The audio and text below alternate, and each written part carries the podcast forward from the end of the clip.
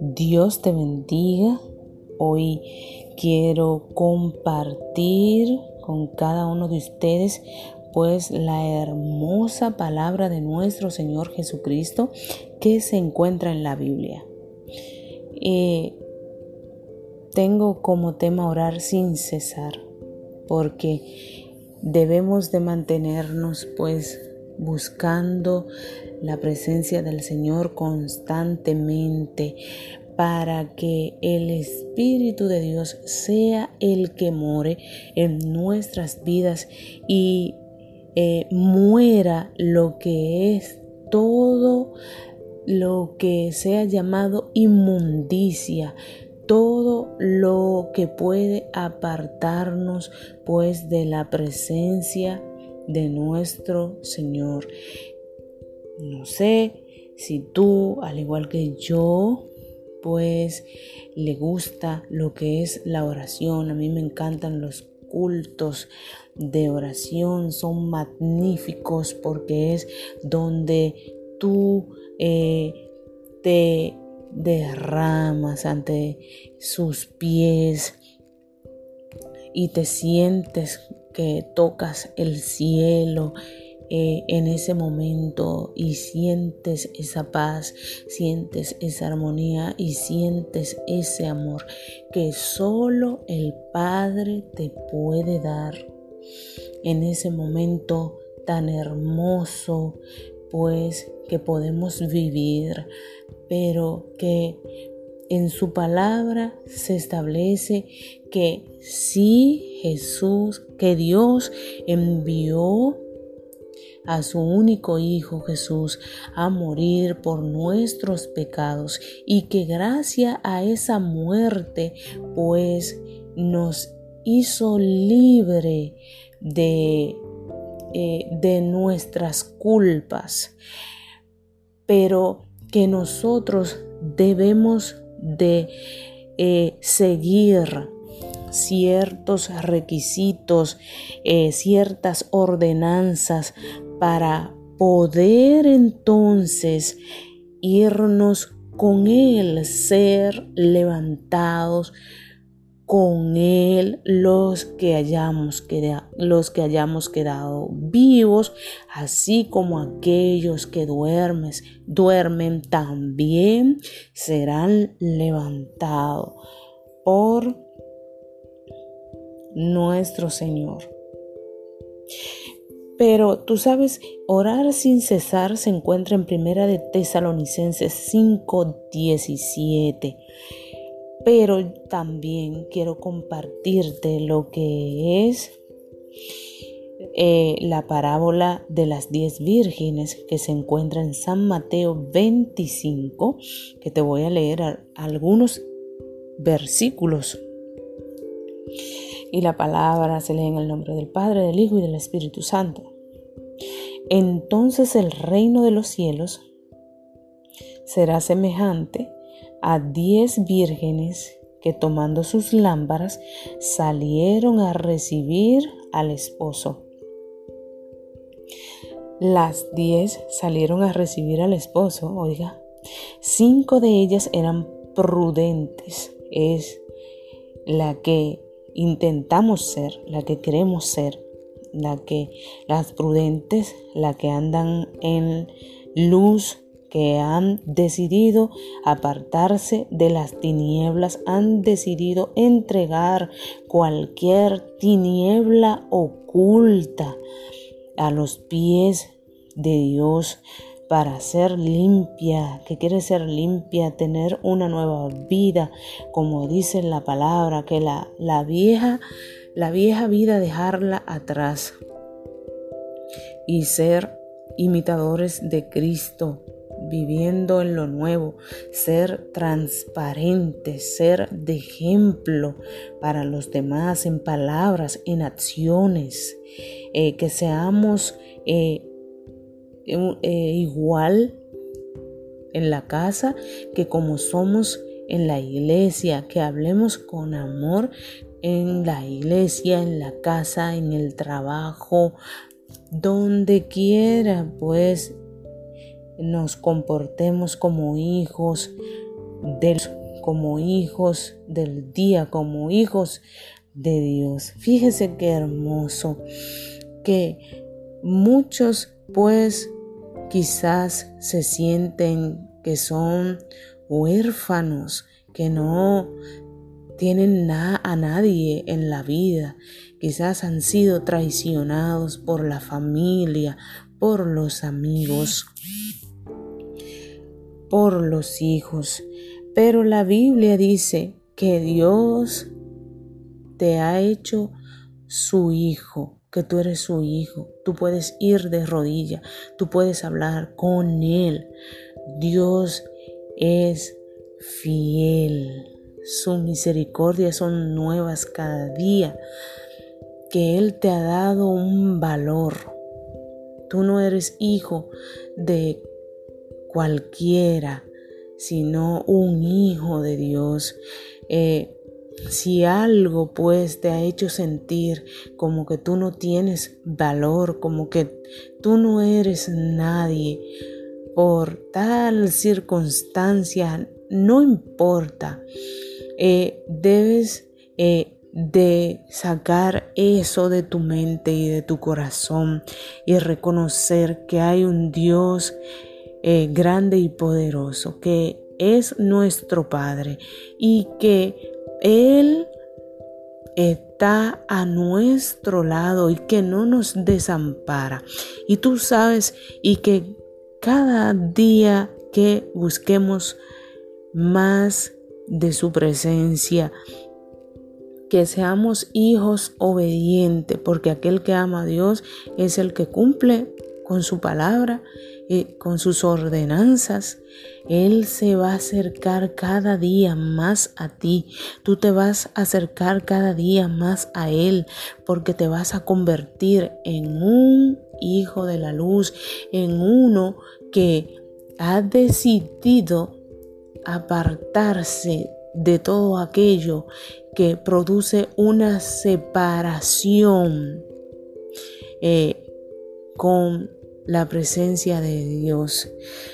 Entonces dice que cinco eran insensatas, cinco insensatas, eh, eh, que son aquellas que parece que están, pero no están. Es como la Biblia lo establece, que en los últimos tiempos eh, aparecerán pues falsos profetas eh, muchos que parecen pues ovejas, pero que son que son eh, pues como lo establece la palabra, eh, son cabras que se aparecen pues dentro de las congregaciones.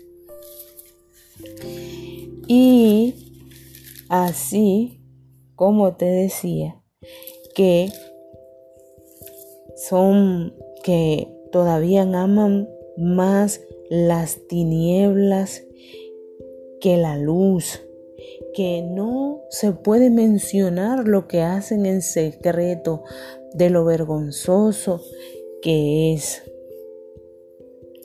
Y entonces son aquellos que son eh, como los hombres que se van a manifestar en los últimos tiempos, que dice en segunda de Timoteo 3, 2, porque habrá hombres amadores de sí mismos, ávaros, vanagloriosos, soberbios, blasfemos, desobedientes a los padres, ingratos impíos, sin afecto natural, implacables, calumniadores, intemperantes, crueles, aborrecedores de lo bueno, traidores, impetuosos, infatuosos, amadores de los deleites más que de Dios. Tendrán apariencia de piedad, pero negarán la eficacia de ella. ¿Y qué dice la palabra? A estos evita. A esos debemos evitar. Usted puede fijarse que eh, hay personas que andan, que son llamados, pues, eh, no, pues no quiero profundizar en eso, porque, pero que a, a veces tú necesitas una ayuda espiritual y te estás desboronando delante de ellos, pero no pueden percibir porque ya andan en una tiniebla y están tan ocupados en sus propias cosas que ya se les ha eh, olvidado lo que es pues el trabajo de Dios, lo que ellos dicen pues que hacen. Lo hacen en la iglesia tal vez, pero tienen otro comportamiento eh, fuera de la iglesia y respetan su mujer, a sus hijos, no tienen un orden dentro de su hogar. Eh, eh, como dice la palabra, que eh, Dios quiere que nos apartemos pues de lo que es la fornicación. Y el que tiene su esposa, que ame a su esposa, que la respete, que la trate con amor, que se vaya pues toda dureza, todo trato pues eh, así con dureza. Y pues ávaros, amadores de sí mismo. Y usted puede eh, observar lo que está pasando en el mundo, las cosas que cada día salen a la luz y pero que eso no es lo que Dios quiere para nuestras vidas. Dios quiere que seamos como esas vírgenes prudentes. Dice aquí que las insensatas tomaron sus lámparas, no tomaron consigo el aceite, no, no estaban alimentadas del Espíritu Santo, sino de las obras de la carne.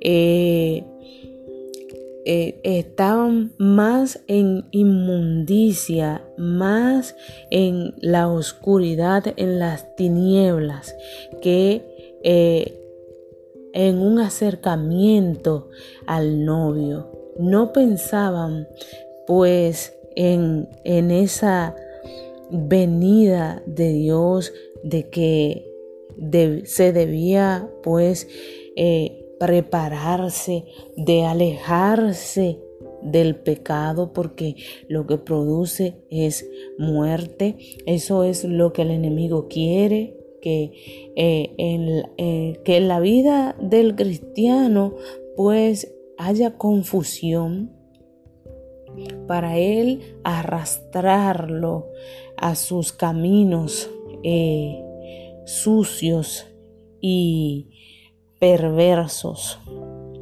Es entonces que debemos de revestirnos de toda la armadura de Dios cada día, eh, cumplir y hacer eh, lo que dice la palabra de Dios, hacer los ejercicios espirituales. No, eh, nunca separarte de lo que es la lectura de la palabra, de lo que es el ayuno. Eh, eh, esto es algo que es para fortalecer el Espíritu de Dios en tu vida, para hacer morir eh, las obras de la carne que quieran manifestarse dentro de tu vida. Yo eh, estuve pensando, leyendo esta parábola, que María, la madre de Jesús, era una mujer prudente. Por esto Dios decidió poner en su vientre a Jesús porque sabía que ella lo iba a conducir por el camino correcto y para que se para que ese propósito pues se cumpliera en su vida.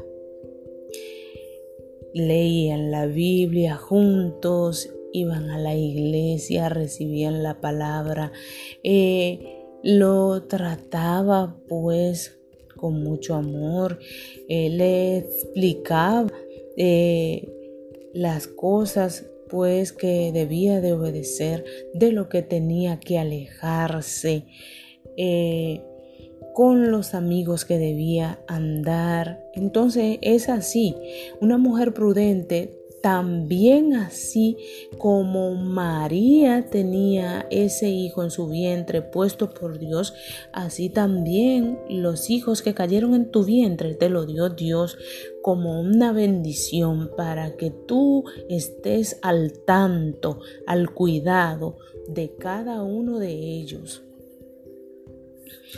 Y que tú lo conduzca por el camino correcto ¿eh? y que aun cuando esté viejo no se va a apartar de ese camino. Tú tienes ese poder, tú tienes esa potestad de criar tus hijos en el Evangelio, de criar tus hijos en el amor de Cristo, que amen al Señor, que, eh, que si tú vas para la iglesia, te lo lleves. Son tus hijos.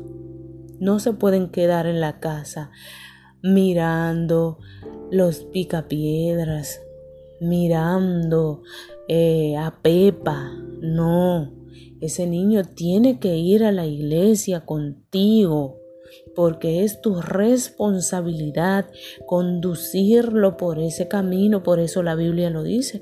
Entonces a veces no lo hacemos, no porque el niño no quiere ir. Y luego vemos las consecuencias negativas que produce eso. Eh, tú observar qué es lo que ese niño ve eh, eh, en, en esa computadora, vigilarlo, que son cosas que luego pues eh, te lo van a agradecer en el futuro.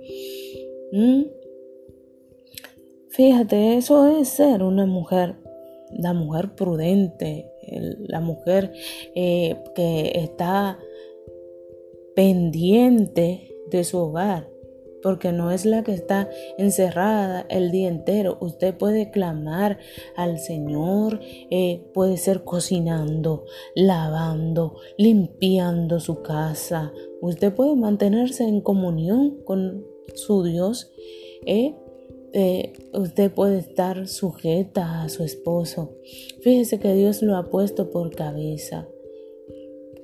Eh, cocinarle a su esposo, usted sabe que tiene que cocinarle, usted sabe que tiene que lavarle la ropa, que plancharla, que entonces ese esposo que Dios ha puesto por cabeza, que Dios eh, cuando dice que es eh, ha puesto a su esposo por cabeza del hogar, Dios, Dios creó ese hombre inteligente, pero no ese hombre que te va a tratar con dureza, no, sino ese hombre que va a mantener una comunión con su esposa, que van a planear las cosas juntos, que van a intercambiar ideas, que se van a ser fieles, que se van a amar como Cristo ama a la iglesia, que se van a respetar que se van a mantener lejos de todo aquello que pueda hacerlos caer, que pueda hacerlos resbalar, mantenerse lejos, vivir, porque Dios lo que quiere, y lo dice en su palabra, es que vivamos una vida en santidad. Él quiere que seamos santos porque Él es santo. Entonces una, eso es algo que debemos de cumplirlo en nuestras vidas, pero que yo sé que eh, debemos de separar cosas que pueden pues eh, hacer que este mandato no se establezca en tu vida. Dice aquí, mas las prudentes tomaron aceite en sus vasijas juntamente con sus lámparas. Tomaron su aceite eh, la palabra del Señor, se mantenían en comunión con el Espíritu Santo, eh, eran imitadoras de Dios, eh, eran aquellas que se mantenían pues ayudando a aquellos que no tienen abrigo, aquellos que tienen hambre, aquellos visitando hospitales, aquellos que están presos, dando una palabra, eh, predicando la palabra donde se necesite, a todo aquel que la necesite, eh, pues eh, aquel que necesita una oración, pues clamar por aquellos que necesitan, por los que no conocen de Dios. Eh, entonces, a transparencia totalmente con sus lámparas, porque la luz lo refleja todo, la luz de Dios lo refleja todo. Fíjese que eh, en una experiencia que tuve, eh, yo salí a evangelizar con una hermana de la iglesia. Y salíamos pues a, a, dar la palabra, a regar la semilla, como lo establece nuestro Señor Jesucristo. Y siempre no encontrábamos una persona que le decía a ella que ella no era nada, que no, que por favor no me toques porque tú no, no eres cristiana, no eres nada.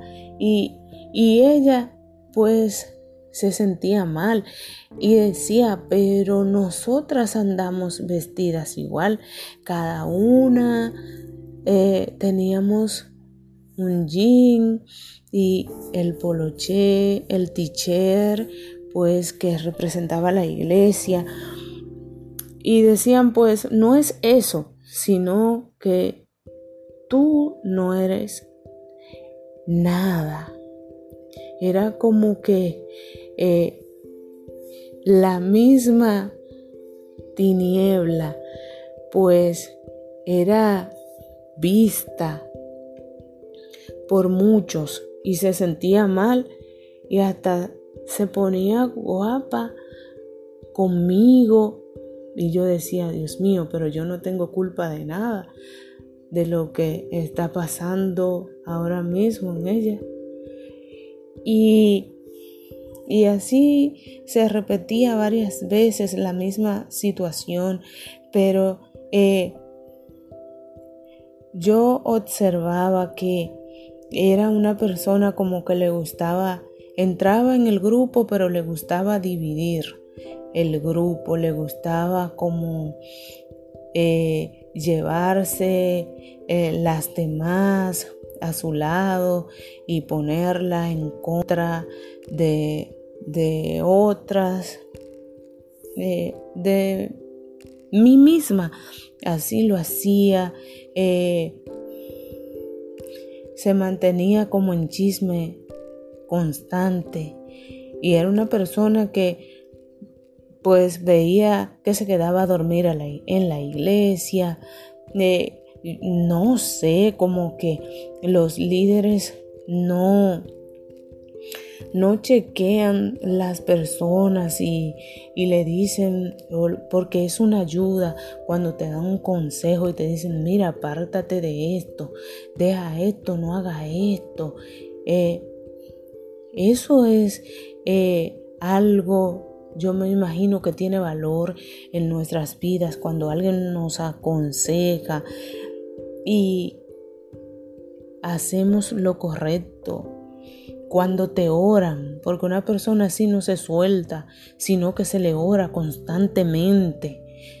Se mantiene en oración, porque si tú dices que Dios te llamó para ser un líder, cuando tú ves que una persona está en problemas, entonces ese es el momento para tú a poner, activar ese, ese don que Dios ha puesto en ti. Y es maravilloso cuando la gloria de Dios se manifiesta, que esa persona es limpia, que tú ves que esa persona crece, que esa persona avanza, que Dios la está usando que Dios te utilizó como un vaso de honra para magnificarse en la vida de esa persona, para que sea limpia, para que tenga otro pensamiento.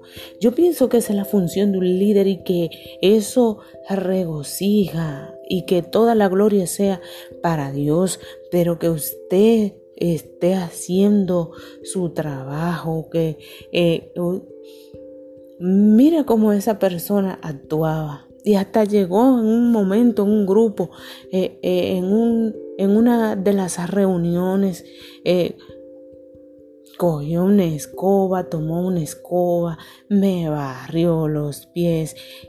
Y yo tenía que tomármelo con tranquilidad, actuar con paciencia, con prudencia, aunque no le puedo negar que cuando la veía, pues me sentía, me sentía un poco mal y, y pues no lo conversaba quizás con el pastor porque podía verse como un chisme o algo semejante, sino que dejaba las cosas así, porque se supone que un líder lo primero que debe de tener es visión. Y a veces uno pierde por no eh, hacerle tal vez hacernos daño hacernos daño a nosotros mismos o, y hacerle daño al otro. Entonces, aquí dice que a la medianoche se oyó un clamor. Aquí viene el esposo, salid a recibirle. Entonces todas aquellas vírgenes se levantaron y arreglaron sus lámparas. Pero la de aquellas insensatas no tenía aceite. Entonces, como dice la palabra, que el Señor va a reunir a qué? A sus ovejas y a los cabritos.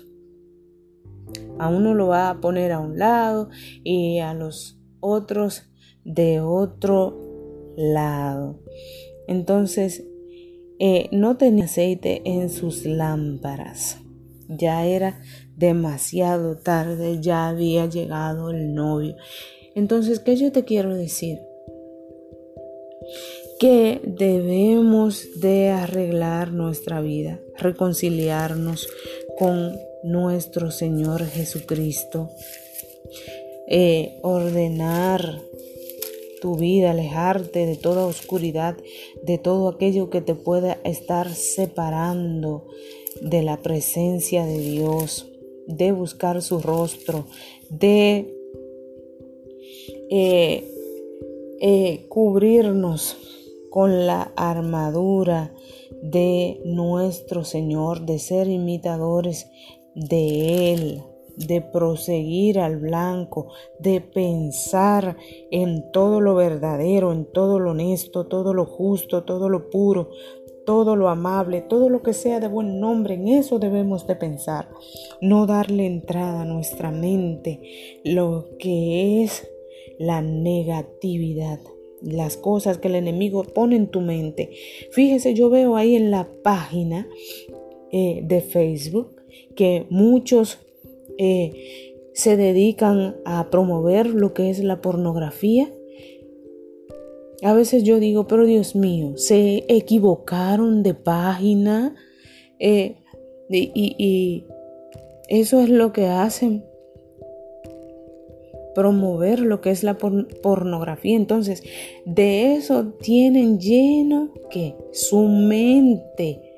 Personas que tal vez tengan sus esposas, pero que el enemigo lo tiene atado a esa basura, a esa bajeza, pero que ¿qué es lo que ellos necesitan? Que se les predique la palabra. No es que, que se les menosprecie, sino que Escuchen pues la palabra eh, y que puedan ser libres de cada una de estas cosas, porque Dios no nos ha llamado a juzgar, sino a que muchos sean libres y que vengan a la luz de Cristo y que salgan de esa antigua vida. Pero muchos lo hacen como, como una maldad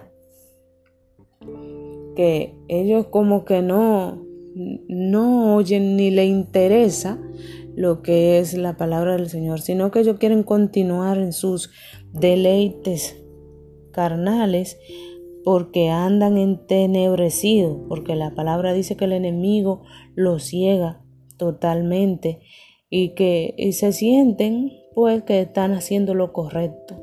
¿Por qué?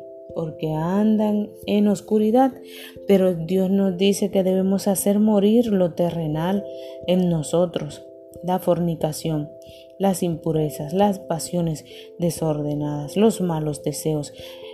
Y todas esas cosas tienen que morir y revestirnos del nuevo hombre del nuevo hombre, hacer las cosas que son agradables a nuestro Dios. Entonces tú sabes que esas que eran esas insensatas, pues ahí es donde eh, está dentro todo aquello que son pues falsos profetas, falsos maestros, falsos apóstoles, falsos pastores, falsos líderes. Ellos están ahí todos involucrados. Y dice la Biblia en segunda de Pedro 2 del 1 en adelante, pero hubo también falsos profetas entre el pueblo, como habrá entre vosotros falsos maestros que introducirán encubiertamente herejías destructoras y aún negarán al Señor que los rescató, atrayendo sobre sí mismos destrucción repentina. Sobre sus vidas, destrucción repentina. Pero yo creo que todavía hay tiempo para arrepentirse y dejar toda esa necedad, toda esa necedad que puede hacer que sobre la vida de esas personas pueda caer lo que es la destrucción repentina. Sí, todavía hay tiempo de un arrepentimiento. Y de dejar lo que es pues la mentira, la vanagloria, el ser calumniadores. El que menos usted cree es un calumniador. Eh, y así sucesivamente. Muchos pues apostatarán de la fe de Dios. Y tú sabes que estamos viviendo tiempos difíciles. La palabra establece que para el tiempo final, pues nadie lo sabe, ni el día ni la hora que Él puede llegar como ladrón. Que, y es por eso que debemos de estar cada día preparados. Y fíjate que dice que oiremos de guerra y que se levantará nación contra nación y que todavía no, no, no es el fin. Todavía no es el fin, sino que es que principio de dolores. Fíjate, y estando él sentado en el monte de los olivos, los discípulos se le acercaron aparte diciendo, Dinos, ¿cuándo serán estas cosas y qué señal habrá de tu venida y del fin del siglo? Respondiendo Jesús les dijo, mira que nadie los engañe, porque vendrán muchos en mi nombre, diciendo yo soy el Cristo, y a muchos engañarán. Y vamos a oír de guerras y de rumores de guerra. Usted sabe que usted se levanta cada día y en el periódico usted encuentra que Israel está peleando contra Gaza, eh, que pues que hay una serie, una gran cantidad de muertos y que debemos orar por esa pues por Israel. Y aquí lo dice, y oiréis de guerra y rumores de guerra. Y mira que no te turbes, porque es necesario que todo esto acontezca, pero aún no es el fin. Porque se levantará nación contra nación y reino contra reino, y habrá pestes. Y eso es lo que estamos viviendo, tiempo de pestes y hambre y terremotos en diferentes lugares? Hace ya nueve horas, pues, que yo leí que hizo un terremoto en la India, hubo un movimiento de tierra en la India. Y así sucede en diferentes lugares a cada momento. Y todo esto será que principio de dolores principio de dolores, dice que habrá hambre.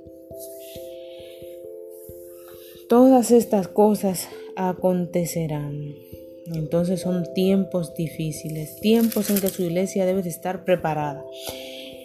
Yo observaba que para el en el comienzo, pues, de en esos meses en, en, que comenzó la pandemia, la gente estaba como eh, eh, eh, teníamos mucho miedo, sí, es verdad, y, pero querían asistir a la iglesia, tenían un deseo tan grande pues de estar en la iglesia. Y pero no era posible en ese entonces. Es por eso, como le digo, y le sigo repitiendo, que debemos de mantenernos siempre preparados, como si el Señor va a llegar en esta noche, siempre preparados, siempre en obediencia. ¿Y de qué? ¿Y qué es algo que no podemos soltar? Siempre con la armadura de Dios, siempre buscando su rostro, eh, siempre en su presencia, porque no son en las cuatro paredes de la iglesia que nos van a salvar, aunque la palabra establece que debemos de congregarnos, sí, pero ahí hubo un momento de prueba para la iglesia y que eh, eh, era un momento también en el que el enemigo se podía aprovechar de la vida del cristiano para entrar en ese momento y destruir tu relación. Porque Él vive al acecho, así como esos leones que están en la selva viven mirando esa presa que se quieren comer. Así mismo anda al acecho, mirando a cuál va a devorar.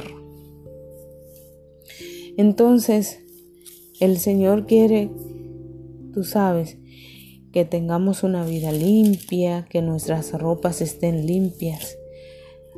Así como la novia reservada, ya tiene un compromiso con ese novio.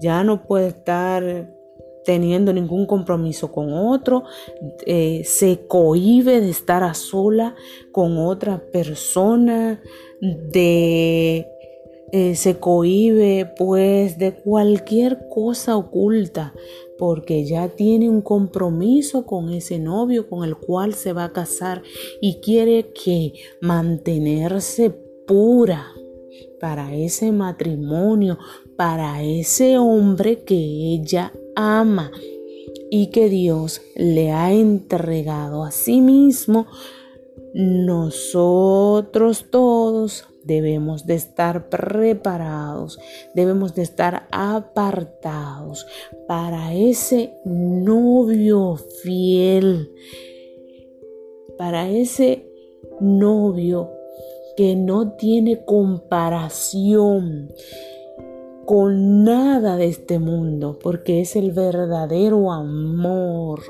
es ejemplo de fidelidad, de misericordia. ¿Eh?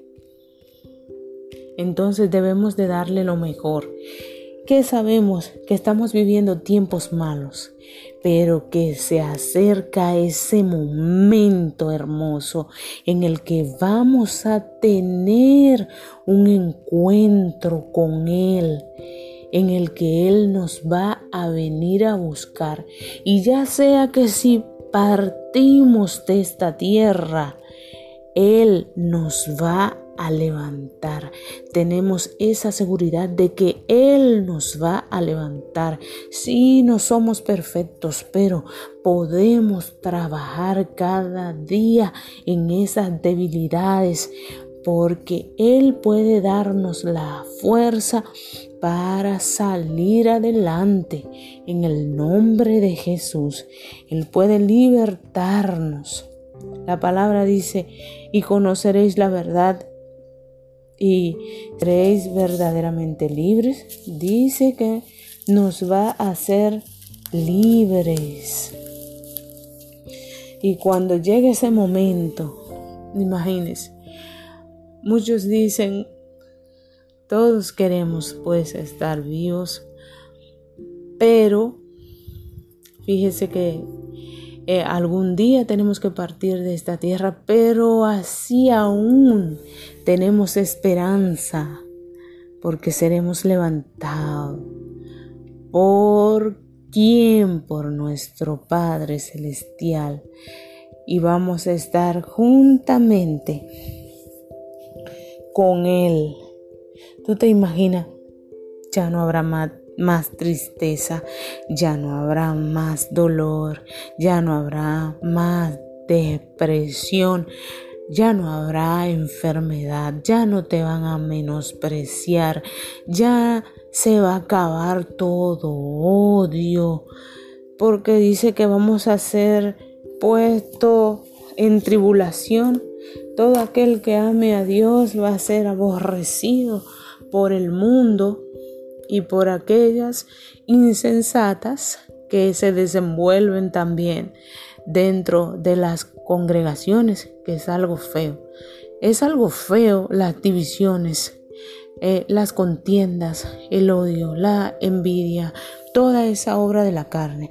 Yo pienso, pero Dios mío, tú pone personas con una autoridad dentro de su casa, de tu casa, y no tienen el valor de frenar cualquier pleito, división, porque si se imagina que usted es el representante de Dios, eh, puede observar cómo eh, se manejan. Yo pues escuché en un momento a alguien decir, a mí nadie me pida oración, porque cómo yo voy a estar orando y otro viendo a Netflix. Ore usted por su situación. Eso fue algo que me consternó. Pero tú no dices que Dios te llamó a dar su palabra por el mundo y también tú debes de orar, de amar. ¿Qué le dijo a Pedro? Tú me amas, apacienta mis ovejas. Eso da pena que tú des diez cultos en una semana y que tú te quedes y que tú te vayas al infierno y que tú también seas enemigo de los hermanos dentro de la congregación. que yo pienso que Dios te ha dado esa autoridad para que tú puedas frenar eh, esas cosas que se producen dentro de la iglesia, el odio, las divisiones, que personas siempre eh, digan, óyeme, pero yo me subo aquí y siento que hay divisiones, que hay odio, que hay pleito entre los hermanos. Eso es un fallo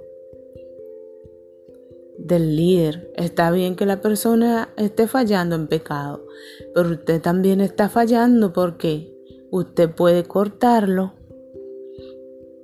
¿Eh? Fíjate como Pablo cuidaba de, decía, siempre estaba orando por los hermanos, por la iglesia, siempre estaba pendiente, siendo siempre de ejemplo. Yo, yo no sé por qué siempre tengo que presenciar ciertas cosas, pero yo estuve en un grupo donde, pues, un grupo había que ir y compartir y de repente llega una hermana eh, muy acalorada y dice, le dice a una de las líderes, mira, yo no soporto a la hermana X. Y yo quiero, por favor, que cuando yo esté en, en cierto ministerio, pues tú me la quites, que de ahí la quiero lejos, no la quiero cerca de mí, no la quiero ni ver. Y a la líder que ella le expresó eso, pues lo que se echó a reír. Y yo dije, Dios mío, aquí está el diablo y aquí hay problemas. Y yo pensé, mm". y donde hay situaciones así, es como que el ambiente pues se pone pesado. Y, pude ver que todas se la mayoría se desenvolvían de la misma manera, con odio, con contienda. Con hablarle mal a, las que visitaban pues el lugar porque se sentían poderosas, se sentían más limpias, se sentían, porque así es el falso profeta. El falso profeta no tiene piedad. Te va a hablar que te va a doler y que te va a atormentar, porque no tienen amor. Y esos son los hombres de los últimos tiempos que habla la palabra. Y yo también me preguntaba, Dios mío, yo no puedo ir donde el pastor y decirle esto porque voy a quedar como una chismosa. Yo te lo digo a ti, Señor. Estas son cosas que deben de solucionarse. Y solo oraba. Y no le puedo mentir que hasta me fui del lugar. Dios no por ningún temor, sino por evitar pleitos y contienda, ser parte de esas cosas. Cosas que el pastor pues desconocía y que nadie se la iba a decir, y menos yo, pues se la decía a Dios, que Dios sí resuelve, uno no puede estar constantemente, mire, y está pasando esto, aunque se debe de tener una persona que pues eh, deba de vigilar, eh, supervisar lo que son los grupos, porque es un lugar donde se hiere mucho a la persona, porque ciertos líderes se sienten como en la libertad de amedrentar a, la persona que va en busca de paz, que va en busca de sanidad y lo que sale más enfermo, porque eh, no tienen esa capacidad ni son personas que Dios ha escogido para tal labor y la ponen porque o, me cae bien o porque dio 50 mil pesos un día o porque eh, o porque fregó un plato o porque fue el primero que llegó.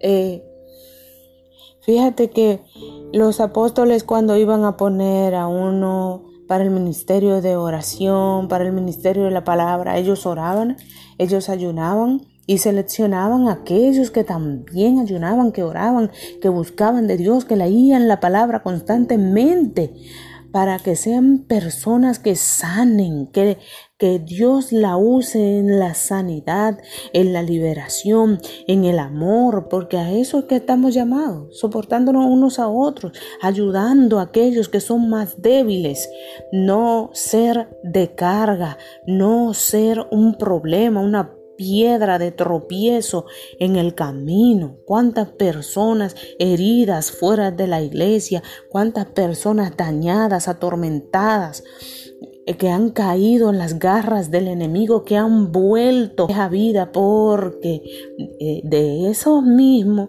como dice la palabra, que habrán entre nosotros falsos profetas, pues ha dañado el corazón de esa persona. Y por eso Dios dice que debemos de ser valientes y esforzarnos y el que permanezca hasta el fin, ese será un vencedor, ese que aprenda a desenvolverse y a vivir dentro de un ambiente de trigo y cizaña, porque siempre van a existir hasta que Dios quiera.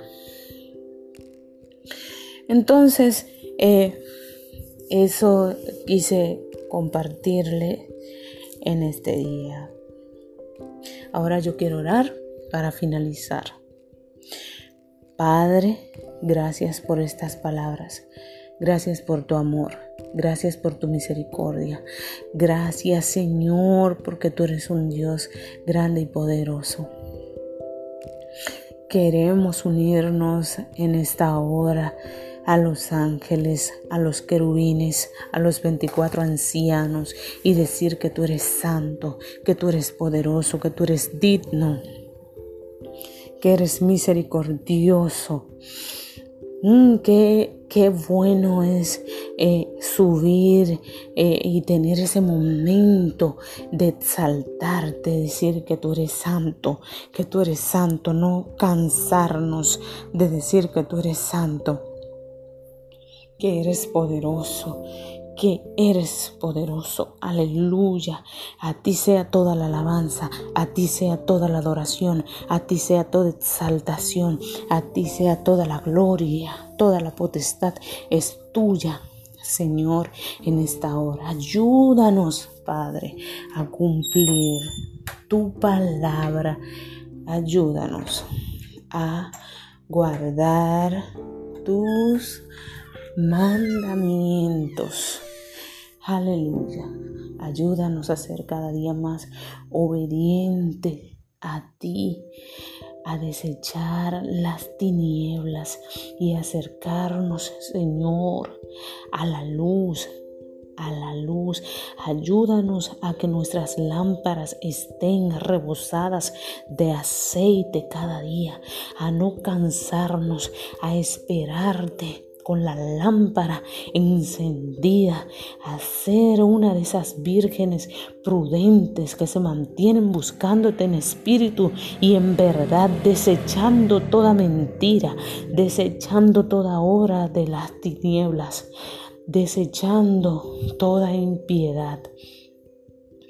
Ayúdanos, Señor, aleluya, a ser manifiesta, Señor el fruto del Espíritu que se manifieste en nuestras vidas y desechemos todas las obras de la carne. Que tratemos de acercarnos a ti cada día, de limpiar, eh, de limpiarnos, así como eh, esa casa que debe de permanecer limpia para cuando tú llegues. Así permanezcamos, Señor, y limpio. Tratar de cumplir lo que dice tu palabra, Señor, de vivir una vida en santidad.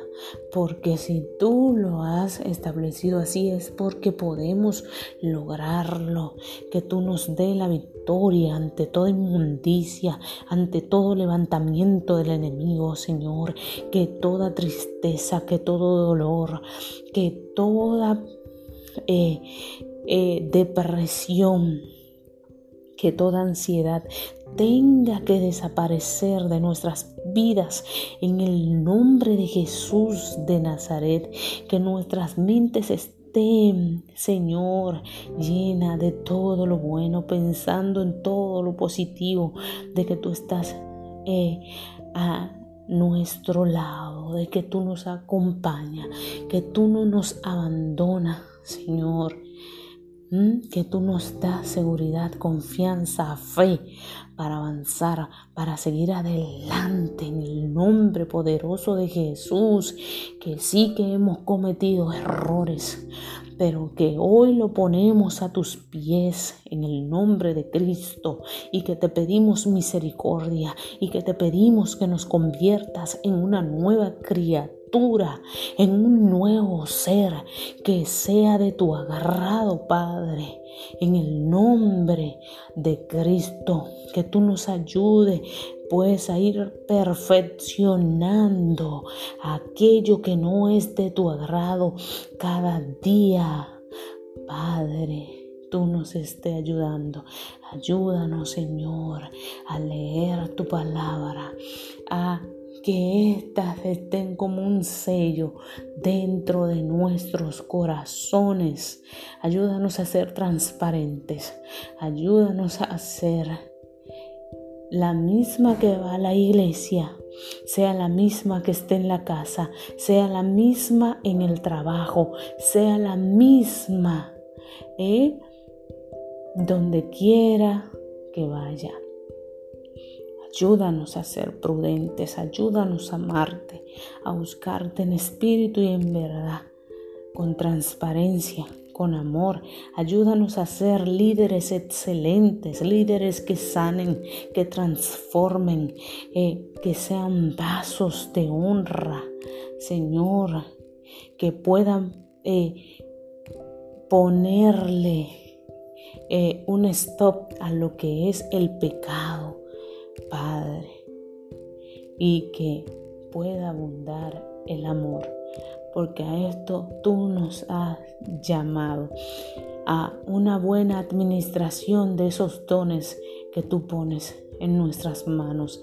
Aleluya, Señor, que tú sanes cada enfermo, que tú libertes al cautivo, Señor, que tú entres a, a, esos hogares, Señor, que están destruidos y tú puedas estar yo creo que tú restauras cada hogar, que tú restauras las familias, que tú restauras los matrimonios, que tú restauras, Señor, aquellos familiares donde hay enemistad, eh, que no se hablan, que viven en continuo pleito, Señor, tú llevas tu paz, llevas tu amor, tú llevas tu misericordia en esta hora, en el nombre de Cristo, que tú pones gozo, Señor, donde haya desaliento y tristeza que tú salvas a todo aquel que no conoce de ti. Señor, una palabra tuya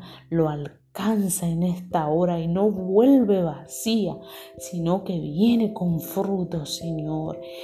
Que tú salves a todo aquel que anda en tinieblas, pueda llegar tu luz y reflejar sobre sus vidas en esta hora. Gracias Señor Gracias por todo lo que tú haces en nuestras vidas.